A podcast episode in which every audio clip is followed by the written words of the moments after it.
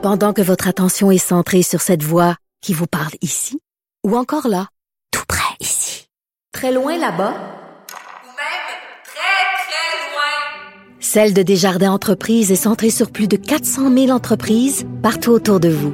Depuis plus de 120 ans, nos équipes dédiées accompagnent les entrepreneurs d'ici à chaque étape pour qu'ils puissent rester centrés sur ce qui compte, la croissance de leur entreprise. Bon lundi à tous. Aujourd'hui, à la haut sur la colline, nous recevons Carlos Letao. Que ferait-il s'il était encore ministre des Finances avec l'économie mondiale saisie par le COVID-19? Aussi, je, je lui demande ce qu'il faut faire du fonds des générations, maintenant que celui-ci a atteint son objectif. Ensuite, Patrick Taillon, professeur de droit à l'Université Laval, est avec nous pour discuter parité au lendemain du 8 mars. La Constitution empêche-t-elle des mesures rigides de parité? Mais d'abord, mais d'abord, il y a un compteur avec nous en studio.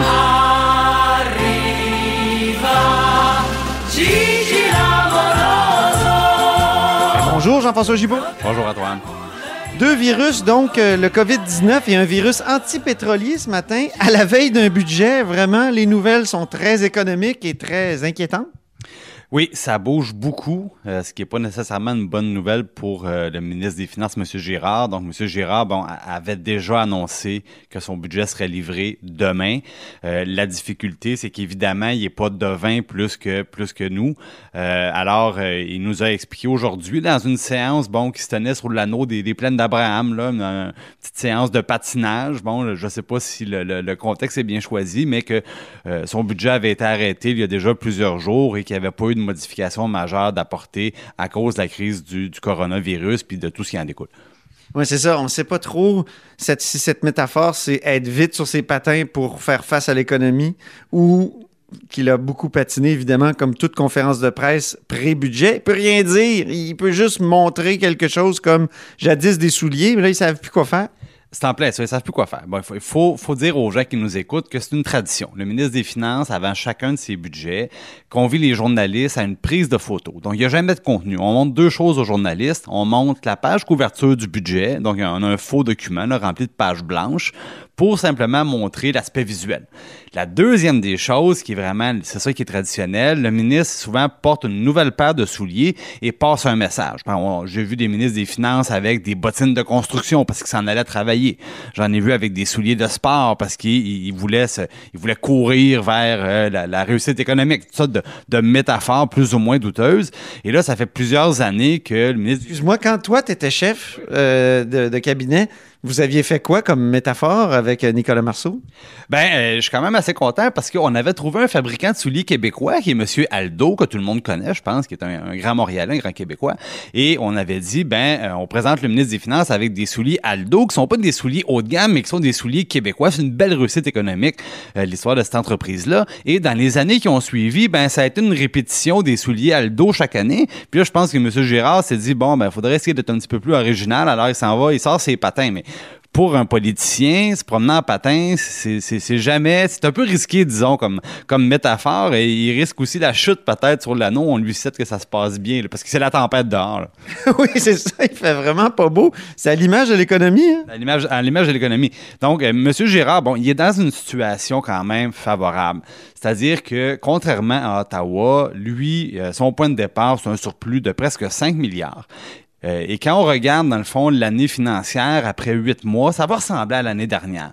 Donc, il y a un, surplus là, après huit mois déjà de 4 milliards et demi et euh, l'année passée, ça s'est terminé à 4,8. Donc, cette année, M. Girard, ça va être semblable. Et là, évidemment, ses préoccupations, ça va être pour la, la, la peut-être une, dégringolade économique. Bon, aujourd'hui, on parle beaucoup des marchés financiers, 6% euh, de repli au moment où on se parle.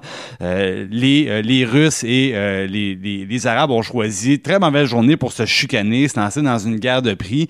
Donc, les marchés pétroliers s'effondrent, et pas justement pour des raisons économiques, pour des raisons commerciales, parce qu'eux, évidemment, essaient de prévoir l'offre de pétrole avec, avec l'OPEP.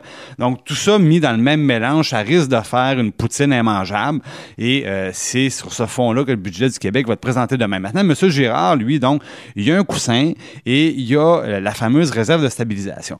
La réserve de stabilisation, on en a déjà parlé, il faut le rappeler elle nous permet de faire des déficits sans avoir à les rembourser. Parce qu'on Tu dis tout le temps que c'est pas un compte de banque, ça, cette réserve-là. Là. C'est pas un compte dans lequel il, il y a de l'argent. c'est simplement une écriture comptable.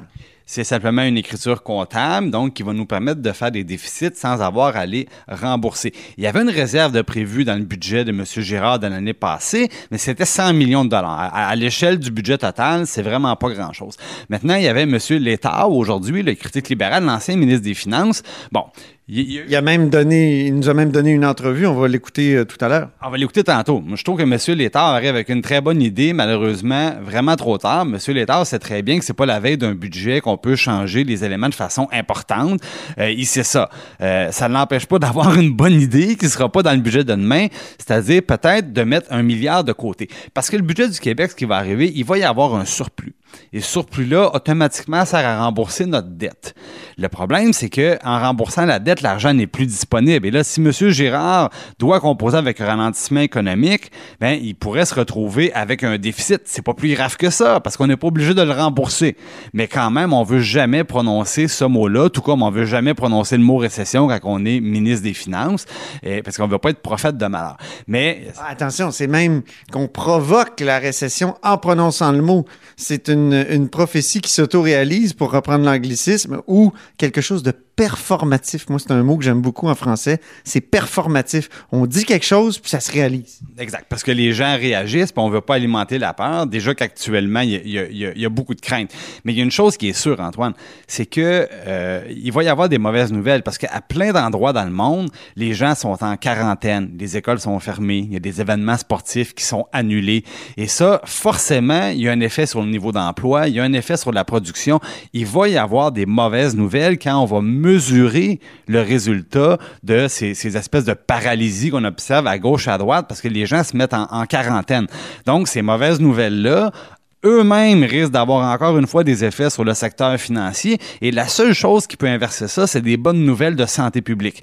Et là-dessus, à part que se croiser les doigts, euh, se préparer, comme le fait euh, le gouvernement du Québec, en disant, bon, il y aura des cliniques spécialisées, on saura exactement où envoyer les, les victimes si on en a. Bon, pour le moment, au Québec, on a assez de doigts pour les compter, heureusement. Mais c'est vraiment, c'est le climat mondial. Si ça s'en va en s'améliorant le bilan, euh, ben, les nouvelles, vous allez voir, les nouvelles financières vont rapidement être plus positives. À l'inverse, si le nombre de victimes continue d'augmenter, les marchés financiers vont continuer d'anticiper la, débâcle économique. Et là, ben, la question, c'est jusqu'où ça va se rendre. Personne ne le sait. C'est sûr que Québec est en meilleure posture qu'Ottawa, qui dépense comme un marin en cavale depuis euh, 2015. hein? On en a parlé souvent, Antoine, euh, avant qu'il y ait la crise du coronavirus, parce que c'est très récent.